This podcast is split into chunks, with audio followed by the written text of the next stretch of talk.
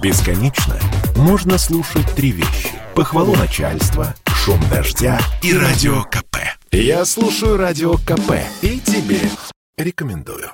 Оказывается, первые конструкторы Лего вплоть до 1960-х годов были деревянными. Качество пластмассы, из которой делают элементы Лего сегодня, не ниже и не выше, чем 20 лет назад. При этом многие из элементов, например, человечки, с годами становятся все более детализированными и менее примитивными. Все эти факты мы узнали от Тимура Муртазина. Его биография – это история о том, как детское увлечение переросло в дело жизни. Свой первый набор Лего Тимур получил в подарок в 3 года. Сейчас ему 27. 7. Музей Лего, который он открыл в подмосковном Звенигороде весной 2021 считается крупнейшим в России. Интерактивный игрушечный город площадью 55 квадратов, вселенная Гарри Поттера, экспозиция по истории Лего.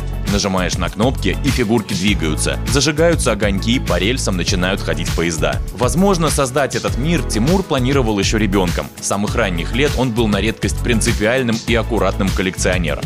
Где-то примерно в 7-8 лет появилось правило такое, один раз собрал, никогда не играть, не модифицировать, не разбирать, не добавлять ничего, и все сохраняется вот прям вот э, один раз собрал и никогда не разбиралось. В идеальном состоянии, просто вот пыль всегда была, э, вытирали, то есть сохранились все мини-фигурки каждому набору, их оружие, там может быть и палочки волшебные, там как в Гарри Поттере, вот все это сохранилось, есть и другое правило – брать в коллекцию только новые наборы, запечатанные с фабричной пломбой. БУ никогда. Потому и тех самых деревянных старых лего здесь нет. Найти оригинальный нераспечатанный набор очень трудно. Сейчас из совсем старых серий в Звенигородском музее лего лишь машинка такси 63 -го года. Зато более поздних наборов, начиная с 99-го, около тысячи, рассказывает сооснователь музея Ася Борисова.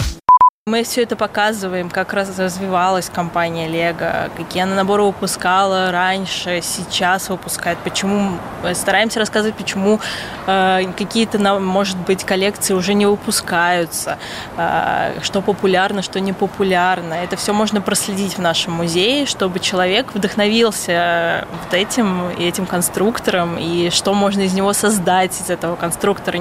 К нашему времени аудитория конструкторов выросла. Дети все больше пропадают в гаджетах, и теперь компания-производитель ориентируется на взрослых фанатов Лего, или Adult Fan of Lego, если по-английски. Сокращенно AFOL, что-то вроде субкультуры, новые наборы все сложнее. Чуть ли не каждый обладает коллекционной ценностью. И не только коллекционной. Стоимость своего Лего мира AFOL Тимур Муртазин не называет, но по примерным оценкам это несколько миллионов рублей. Открыт музей с четверга по воскресенье. Добраться из Москвы можно автобусом или электричкой за час-полтора. Василий Кондрашов, Радио КП.